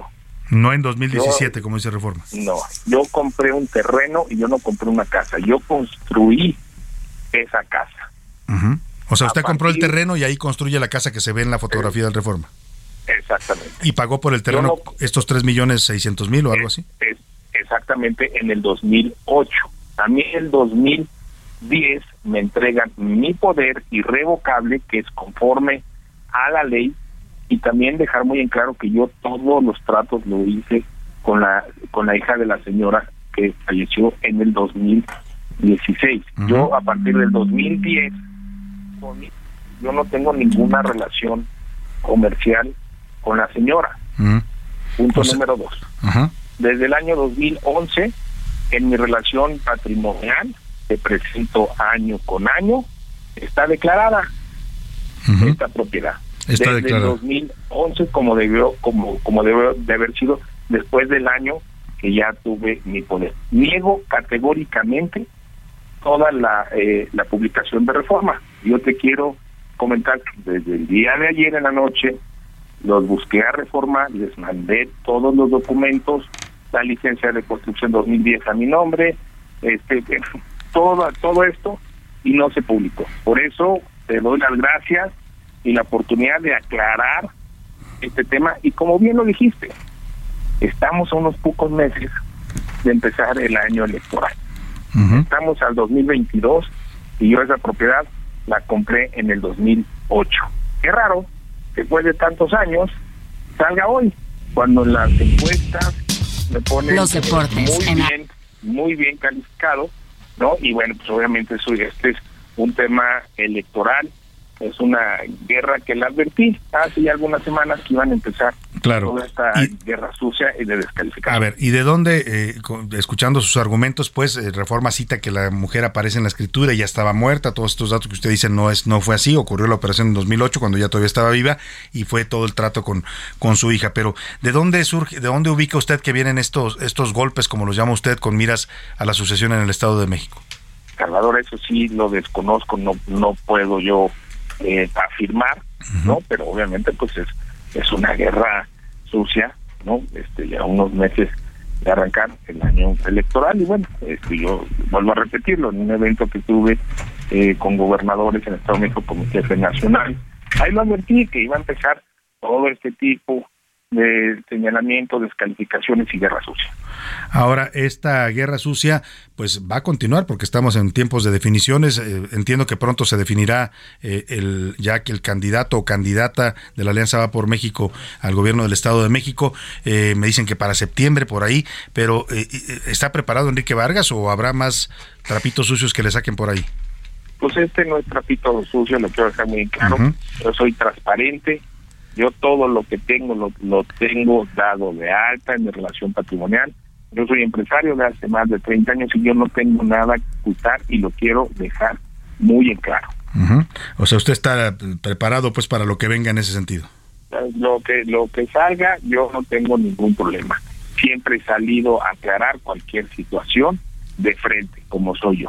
Y sostiene que esta casa es legítima, que usted compró un terreno, construyó una, una casa en una zona muy cara, por cierto, porque bueno, pues hay que decirlo, es una de las zonas más caras de la Ciudad de México. Pues sí, es, es- es en, en donde yo decidí comprar esta propiedad. Lo niego rotundamente. Yo compré un terreno, yo no compré una casa y yo la construí. Tengo todas las licencias de construcción. Tengo fotos con mis hijas ahí cuando arrancamos, que con mucho gusto, si quieres, te las hago llegar tengo fotos con mis hijas bebés cuando llegamos ahí, con, cuando era un terreno. Y con mucho gusto te las comparto. ¿Era usted alcalde de Huizquilucan cuando compró este terreno y construyó la casa? No, no, no, yo era ¿No? empresario. No, no, No, no. no estaba todavía en el ejercicio del cargo no, no, público. Muy bien. Pues Enrique Vargas, ahí está su versión al aire. Nos ha pedido usted esta posibilidad de comentar el tema que hoy se publica en el diario Reforma. Entiendo que ya mandó una carta también al periódico. pues veremos si le dan alguna respuesta. Y por lo pronto estamos atentos a lo que venga pronto, ya dicen en el Estado de México.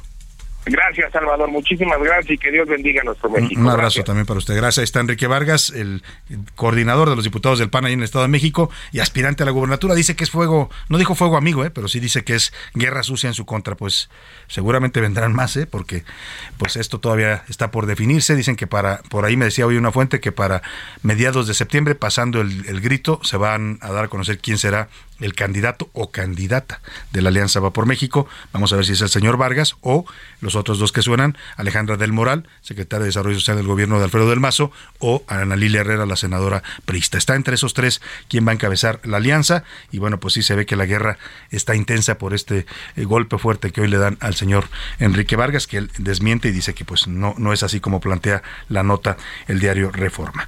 Vámonos a otros temas importantes. A la una. Con Salvador García Soto. Oiga, y las lluvias en Chiapas se pusieron intensas, en Chiapas y en Puebla. Vamos a primero a Chiapas, donde las lluvias dejaron inundaciones, se cayó un puente, vehículos arrastrados por la corriente, cerca de 40 viviendas afectadas. Ahí se encuentra nuestro corresponsal José Eduardo Torres. Te saludo con gusto allá en Tuxtla Gutiérrez, Chiapas. Cuéntanos, José Eduardo, buenas tardes. Salvador, buenas tardes. Le llueve sobre mojado a familias del municipio de Escuintla en el sur de Chiapas luego de los torrenciales aguaceros que se registraron en horas de la tarde de ayer lunes y en la madrugada de este martes y que dejó como consecuencia al menos 60 viviendas inundadas en las cuales las familias pues perdieron todas sus pertenencias, electrodomésticos y demás que por años les ha costado conseguir. Hasta el momento el Sistema Estatal de Protección Civil ha señalado que dos, dos ríos se han desbordado en Chiapas a consecuencia de las fuertes precipitaciones pluviales. Uno de estos es el que atraviesa por el puente vehicular Doña María, que colapsó en su totalidad y dejó incomunicada prácticamente a la frontera sur con el centro de la entidad por la carretera federal costera, la más importante del sur de Chiapas y de México. También ha señalado que varias viviendas han resultado dañadas en zonas rurales de Escuintla, este municipio que acabamos de señalar, y de otros como Tapachula y Huixla, donde también las precipitaciones pluviales han sido intensas. Así la situación en Chiapas y también en Puebla. Más adelante le voy a dar reporte y también en Coahuila porque ha llovido fuerte en varias zonas de la República. Es Cristian y canta Mañana Mañana, una canción de Juan Gabriel.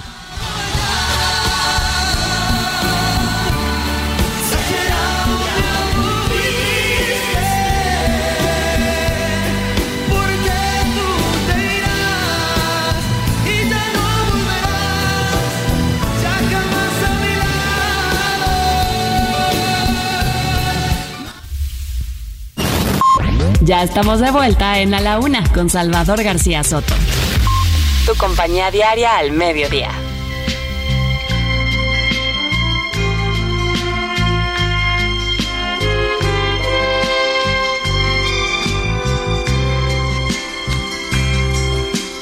Tú estás siempre en mi mente. Pienso en ti, amor, cada instante. Quieres tú que te olvides si estás tú? Siempre tú, tú, tú, siempre en mi mente.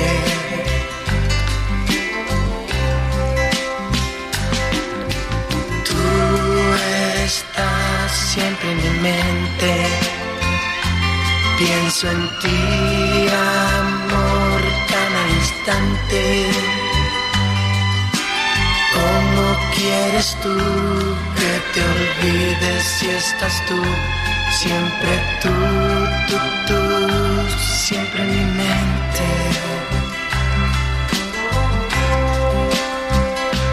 ¿Qué voy a hacer? No sé, no encuentro nada.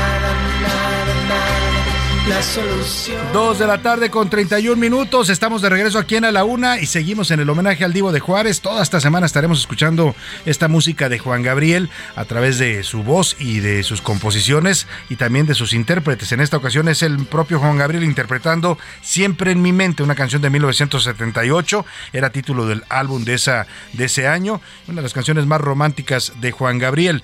Ese momento en el que enamorados solo podemos pensar en una cosa y es en esa persona de la que estamos enamorados. Escuchemos un poco más y seguimos con más aquí en la laguna.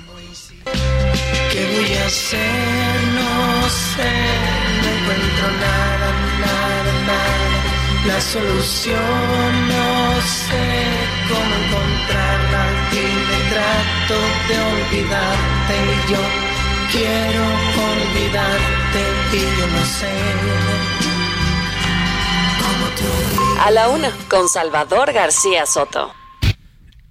Y esta semana, esta semana estamos de estreno y bueno, eh, vamos a presentarle la segunda colaboración del Ojo Público, esta sección de opinión donde vamos a escuchar voces importantes de la sociedad, de la academia, de la política. En esta ocasión le presento, todos los martes estará con nosotros Maite Azuela, su colaboración se llama Romper la Confusión, la escuchará usted eh, pues eh, aquí en A la Una, ella escribe también todos los martes en el Universal, la columna Cafeína, perdóneme, todos los jueves. Eh, su tema de hoy es Ayotzinapa y le presento rápidamente Maite Azuela, es politóloga, maestra en políticas y administración pública y una de las voces importantes hoy en los temas de sociedad civil en México. Escuchemos más de Maite Azuela y El Ojo Público. El Ojo Público. En A la Una tenemos la visión de los temas que te interesan en voz de personajes de la academia, la política y la sociedad. Hoy escuchamos a Maite Azuela en Romper la Confusión. El Ojo Público. La semana pasada se dio a conocer que un alto mando del ejército mexicano, el coronel José Rodríguez Pérez, habría dado la orden de asesinar a seis de los 43 estudiantes. ¿Qué implicaciones tienen estas revelaciones? Primero es importante partir de que esta es la primera vez que desde el alto nivel de gobierno se reconoce que el ejército mexicano tuvo una participación activa en la desaparición de los 43 estudiantes. Segundo, no debemos olvidar que los estudiantes jurídicamente siguen desaparecidos. El gobierno mexicano no tiene pruebas fehacientes de que los estudiantes están sin vida.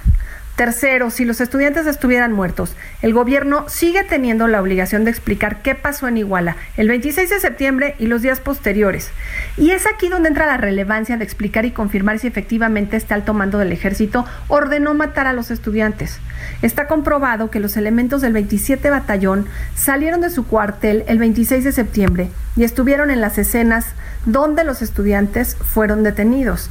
Hay militares del batallón que han sido señalados de estar involucrados en el crimen organizado de Iguala Guerrero. Estos pues son solo algunos de los indicadores que nos dan la pauta para pensar que la participación de este alto mando del ejército en el destino de los estudiantes no es solo una ocurrencia, pero el gobierno mexicano debe investigar con seriedad y llegar a conclusiones verídicas, lo mismo que cuando afirma que los estudiantes están sin vida. La verdad no se construye con suposiciones, se construye con evidencia. Y esto es lo que nos sigue debiendo el gobierno mexicano. Evidencia en el caso de los estudiantes de Ayotzinapa. Bueno, pues ahí está la opinión de Maite Azuela y interesante lo que plantea por esta este dato y que surge de las nuevas el informe sobre el caso Ayotzinapa, la participación o la orden directa de un general del ejército para pedir que asesinaran a seis de los normalistas de Ayotzinapa. Vamos a ver en qué deriva todo esto que eh, informó el señor Alejandro Encina, subsecretario de Gobierno y encargado de las nuevas investigaciones de este caso. Vámonos a otros temas importantes. A la una, con Salvador García Soto. Oiga, le estaba platicando de las lluvias, lluvias intensas que se desataron ayer por la tarde en varias regiones del país. Ya le hablaba de lo que pasaba en Chiapas y en Puebla también. Un menor de 12 años murió cuando un árbol cayó sobre un puesto de periódicos en el que se refugiaba junto con su madre. Ella trabajaba como voceadora.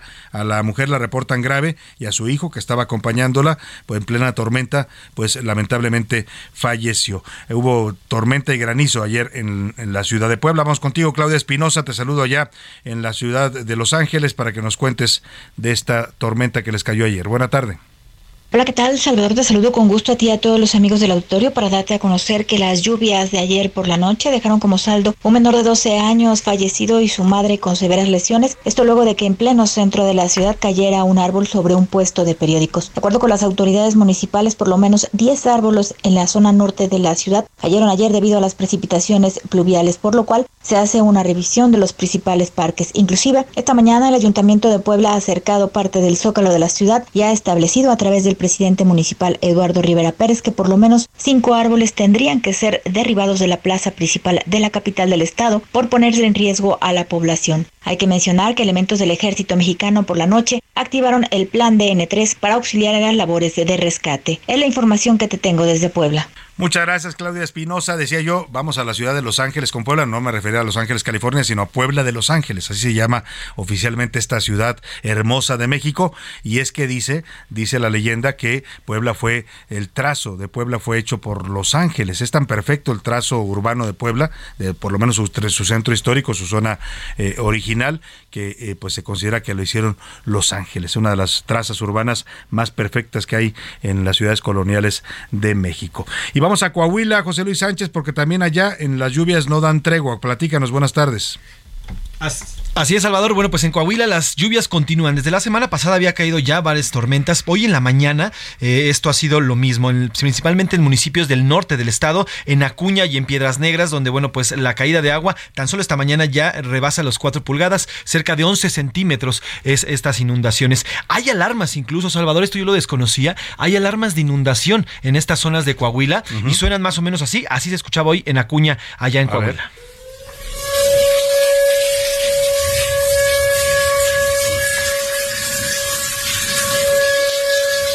Estas alarmas, Salvador, las es como la alarma antisísmica, pero aquí de aguas viene una inundación. Y es que son zonas que están en la, en la sierra en muchos casos y las corrientes bajan de pronto, ¿eh? o sea, no avisan. A veces no está lloviendo incluso en la población, pero puede estar lloviendo en la sierra y bajan auténticos eh, ríos, ¿no? Que se van llevando todo a su paso, por eso este tipo de alertas. Ese es el tema. Eh, advierten a los a todos los vecinos de la zona de, Acuña y de Piedras Negras que precisamente puede ocurrir esto, una bajada de río que puede llevarse prácticamente todo lo que encuentra a su paso. y hay que resguardarse, ¿no? Hay que resguardarse guardarse, hay que ponerse a salvo. Eh, lamentablemente ha habido casos ya en estas lluvias también de, de personas arrastradas por la corriente. También hay reportes de lluvia, de inundaciones en algunos municipios de la zona metropolitana de Guadalajara ayer por la tormenta.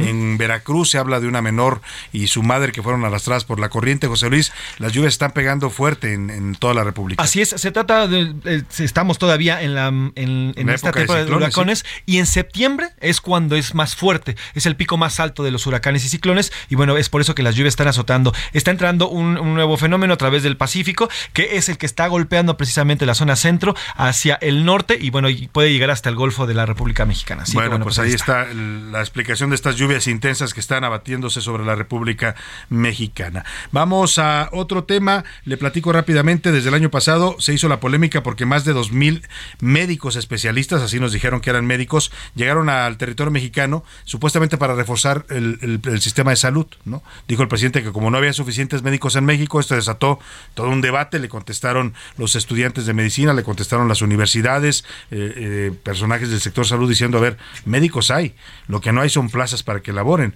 Y luego el presidente contraatacó diciendo, ahí están las plazas, hicieron un concurso, efectivamente, de muchas plazas que no se ocupan porque están en zonas apartadas y porque muchos médicos eh, egresados o pasantes o residentes, pues deciden que ir a esos lugares es complicado uno por la seguridad, dos porque no tienen los insumos necesarios, son clínicas que en los que no hay a veces ni un estetoscopio para auscultar a los pacientes. En fin, en medio de toda esta polémica hoy se da a conocer que pues no solo vinieron médicos con estos grupos de cubanos a los que le estamos pagando millones de dólares, eso es lo que nos cuestan a los mexicanos traer médicos cubanos y los pagamos directamente al gobierno de Miguel Díaz Canel, sino que también vinieron soldados en este grupo, eso lo dijo una organización, Prisoners Defenders, reveló que entre los médicos cubanos que están en territorio mexicano llegaron 500 militares. ¿Qué vienen a hacer los militares cubanos a México? De eso nos platica Iván Márquez. 500 militares cubanos entraron a nuestro país a través de bases aéreas de la milicia en México, sin registro alguno en migración, con pasaportes confiscados para evitar que migren a Estados Unidos y que forman parte de la comitiva que el gobierno de México contrató como supuestos médicos especialistas. Así lo aseguró la organización española Prisoners Defenders. Y es que desde el año pasado han llegado 2.557 supuestos médicos cubanos, pero 17 han desertado.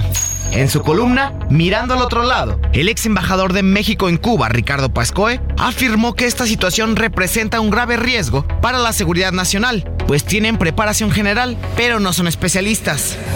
Dentro de la investigación se tiene un testigo, el cual aclaró que antes de salir del país caribeño se les dio un curso intensivo de cinco días y otro de tres sobre el COVID para que pudieran venir a México. Pascoe concluye que hay aparentes acuerdos entre Fuerzas Armadas de Cuba y México y se pregunta por qué permitieron el ingreso de estos militares de manera clandestina. Así, todo apunta a que quienes vinieron a nuestro país desde el año pasado no fueron médicos especialistas, sino militares contratar médicos de Cuba que van a venir a trabajar a nuestro país. Esta decisión la tomamos porque no tenemos los médicos que necesitamos en el país. Para la una con Salvador García Soto, Iván Márquez. Bueno, pues precisamente para hablar de este tema y de lo que ayer publica en su columna de El Heraldo de México, la columna Mirando al otro lado, se la publica cada domingo, hago contacto y le agradezco mucho que nos tome esta llamada con el catedrático de la Facultad de Ciencias Políticas y Sociales de la UNAM, ex embajador de México en Cuba, Ricardo Pasco. ¿Cómo está, don Ricardo? Qué gusto saludarlo. Muy buenas tardes. Muy buenas tardes, Salvador. Un gusto estar contigo. Pues escuchábamos parte de lo que publica usted ayer en su columna, una, un asunto delicado este que denuncian este tipo de organizaciones y testigos que dicen que entre los médicos cubanos que vinieron a México, dice el presidente López Obrador, a ayudar en el sistema de salud porque no tenemos suficientes médicos, pues también hay un grupo de militares y la pregunta que plantea usted es, ¿qué pasa? ¿Para qué queremos militares cubanos en México y si esto está bajo el conocimiento de la Secretaría de la Defensa y la Marina? Sí, exactamente, Salvador. Eh, lo preocupante es, por un lado, que si eh, te acuerdas, el presidente López Obrador viajó recientemente a Cuba y fue acompañado por los dos generales más importantes de nuestro país, el secretario de la Defensa y el secretario de la Marina. Esto nunca había sucedido eh, y evidentemente fueron en una en una visita que yo creo que se armó para ir eh, planteando eh, aparentemente una, un tipo de acercamiento entre los dos ejércitos, lo cual es muy preocupante porque eh, teóricamente son ejércitos muy distintos. El ejército cubano se emplea en primer lugar para mantener la población eh, bajo eh, un estricto control y que no proteste en contra del régimen. Es decir, es una un ejército entrenado en la represión. En segundo lugar, es un ejército, el cubano, entrenado en ser también gestor económico, es dueño de una parte muy importante de la economía eh, cubana. Entonces, eh, al mismo tiempo que es un instrumento de control y de represión, es un instrumento que tiene grandes intereses y por lo tanto eh, está comprometido con la continuidad del status quo dentro de Cuba. ¿Por qué entonces va nuestro ejército? ¿Es ese el ejemplo que queremos para nuestro ejército? Uno tiene que preguntarse cuál es la, la intención. Y combinado con esto, la nota que, que publiqué este domingo pasado y que en efecto ustedes relatan, que es a qué vienen 500 militares cubanos eh, cuando el presidente dice que son especialistas y el, el informante, el testigo, eh, que es eh, justamente una persona parte de este proceso, un cubano que está involucrado en el proceso, por lo tanto su identidad obviamente se reserva y se, se protege. Claro. Está haciendo la denuncia de que en realidad son militares que toman un curso, además eh, de ese breve curso de, de COVID, es decir, no son médicos especialistas. Y esto es parte de, de donde la, el discurso del presidente López Obrador se derrumba, porque él dice que vienen especialistas y lo que dice este el testigo es de que no son especialistas, los pocos de ellos que son realmente médicos son como médicos de clínicas comunitarias, es decir, pueden tratar a un niño con el brazo roto, una, tratar cosas muy elementales, pero de ninguna manera tienen entrenamiento de especialistas. Entonces, eh, las preguntas que yo planteo, Salvador, en mi artículo son, en primer lugar, si esta forma de ingresar al país, yo considero que es una forma esencialmente clandestina, es decir, entran a través de bases militares eh, sin pasar por los aeropuertos ni las aduanas tradicionales eh, que por donde pasamos todos los... Por migración, ¿no? Como debe cualquier extranjero pasar. Entonces no hay ningún registro de ellos, no tenemos idea de quiénes son, eh, no hay por lo tanto ningún reporte de cuáles son sus calificaciones, por ejemplo, médicas, eh, y mucho menos cuál es su, su papel dentro del ejército cubano. Entonces, la pregunta es, bueno, ¿por qué entran por esa por, por esa vía que yo digo que es una forma clandestina de entrar, aunque es por una base militar? Dos, si esto cuenta con el aval de las Fuerzas Armadas de México, y si es así, que nos digan por qué. Las Fuerzas Armadas tienen que explicar eh, por qué están avalando esta forma de ingreso irregular a nuestro país. Y en tercer lugar, eh, el presidente tiene que explicar por qué están ingresando personas que él dice que son médicos y que a todas luces no son especialistas, es decir, no cubren alguna actividad que médicos mexicanos no podrían cubrir, eh, cayendo por los suelos su argumento de que de que van a cubrir actividades este que nadie más puede cubrir o se atreve a cubrir en nuestro país. Entonces, es una situación que hace surgir un montón de preguntas que no han recibido respuesta alguna y lo que hay es una sombra de sospecha y de duda acerca de cuál es la verdadera misión de 500 militares cubanos en nuestro país cuya actividad es a ver, parece que estamos perdiendo la comunicación con, don Ricardo Pascoe. Estaba justamente diciendo esta parte donde pues se tendría que responder estas preguntas. ¿eh? Es de lo más delicado. Eh, eh, estamos hablando de un tema de violación de soberanía y, esto le da otro cariz, don Ricardo, al tema. Ya se, ya se había cuestionado por qué traemos médicos y se decía que pues era una forma de financiar porque finalmente se le paga dinero, millones de dólares al, al gobierno de Cuba por traer estos médicos. Era una forma de financiar al régimen cubano, pero ahora también pues surge esta duda de por qué militares. Y esto que usted dice mm, de un ejército especializado en reprimir a la población y en contener protestas sociales. Así es, o sea, francamente uno eh, tiene que adoptar la idea de que piensa mal y acertarás, porque eh, ¿por qué eh, soldados provenientes de un ejército represor, Salvador, un ejército cuya tradición en los últimos 50 años ha sido contener y reprimir al pueblo cubano. Claro.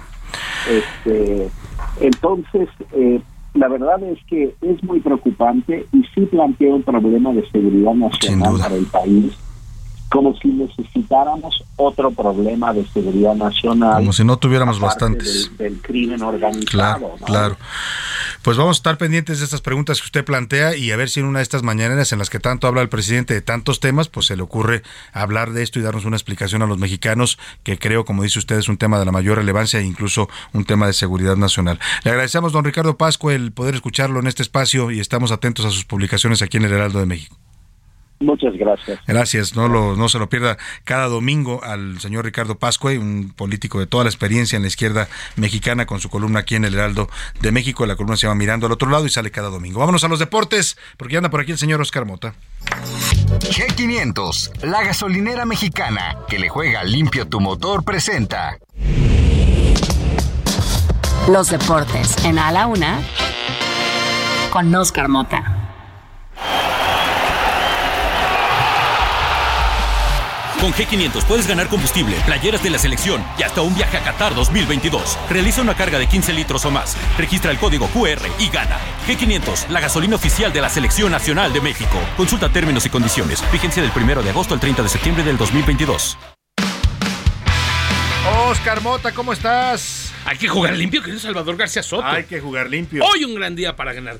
Y voy a iniciar con esto rápidamente y agradeciendo el comentario que nos dejaron hace ratito con esta pregunta con respecto a los uniformes de la selección. Muy bonito, sobre todo este segundo, que es exactamente que en unos tonos eh, guindas con blanco. Además, las chamarras están increíbles. No voy a decir la marca, pues a menos que se mochen como también nuestros amigos ahorita, ¿no? G500, obviamente. Que ya está patrocinando. Obviamente, si, si se mochan, aquí los menciono sin ningún problema. Bueno, las chamarras están increíbles. Lo que también quiero contestar es lo que platicaban hace ratito, este debate entre que si estaban utilizando los colores del actual partido en el poder. La respuesta es un rotundo no, como dijera por allá Dal Ramones hace 20 años. Pues no es cierto. ¿No es el guinda de Morena? La selección mexicana, querido Salvador, rápidamente en una, eh, en una plática otra vez de historia, la selección mexicana como tal, como equipo, surge en 1923. El próximo año se cumplen 100 años del equipo seleccionado.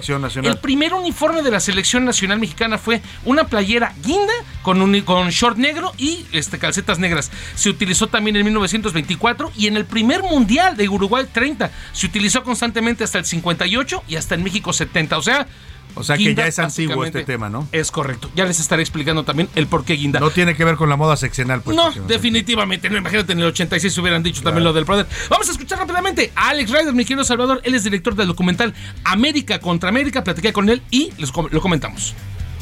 Mira, yo tengo que ser honesto, yo no era ni tan pambolero ni tan americanista. Le iba a la América porque me tocó la época de Kalusha, Villic, todos esos, ¿no? Y Cuau, y, ser una América que te volvía loco. Lo que yo quiero un poco lograr con este proyecto es que a la gente le pase lo que me pasó a mí. Uno, entiendes por qué la América es el América, entiendes cómo fue creado y cómo fue diseñado por, sí, una televisora detrás. Luego la gente, es que Televisa le ayudó. Pues claro, no le ayuda. Luego la gente piensa que, ah, es que Televisa llegó y compró. No, no, no, le ayudó pues porque tenía una maquinaria y una estructura atrás de noticieros y de espectáculos y fue creado, ya lo verán, como un villano contra las chivas. Ah, sí, o sea, el América nació para ser la némesis de las Chivas. Tremenda historia la que nos va a contar precisamente Alex y todo su equipo. Se estrena este documental mañana, básicamente, ya mañana. Entonces, nos habla en Netflix. Ah. Y que, por cierto, o sea, no solo es para americanistas, habla mucho de la historia del fútbol, apoyada además, imagínate, con toda la biblioteca de Televisa. Ah, bueno, pues tienen todo. Básicamente. Entonces, pues muy interesante. ¿eh? Habrá que conocer más de la historia de los Águilas. Aquí José Luis, que es el. El, Creo que participó también ahí, mi querido Mafre, ¿no? Por supuesto. Arriba las Águilas, bueno, Muy bien. Pues gracias, Oscar Mota. Vamos a despedir la sección de Oscar Mota. Presentado por G500, la gasolinera mexicana que juega limpio. Y vamos a despedirnos ahora de usted. Gracias de verdad por habernos acompañado. Quédese con Adriana Delgado y el dedo en la llaga. Y ya sabe, todo este equipo le da las gracias y lo esperamos mañana a la una. Por hoy termina A la Una con Salvador García Soto. Un encuentro del diario que piensa joven con el análisis y la crítica. A la Una con Salvador García Soto. De lunes a viernes de 1 a 3 de la tarde.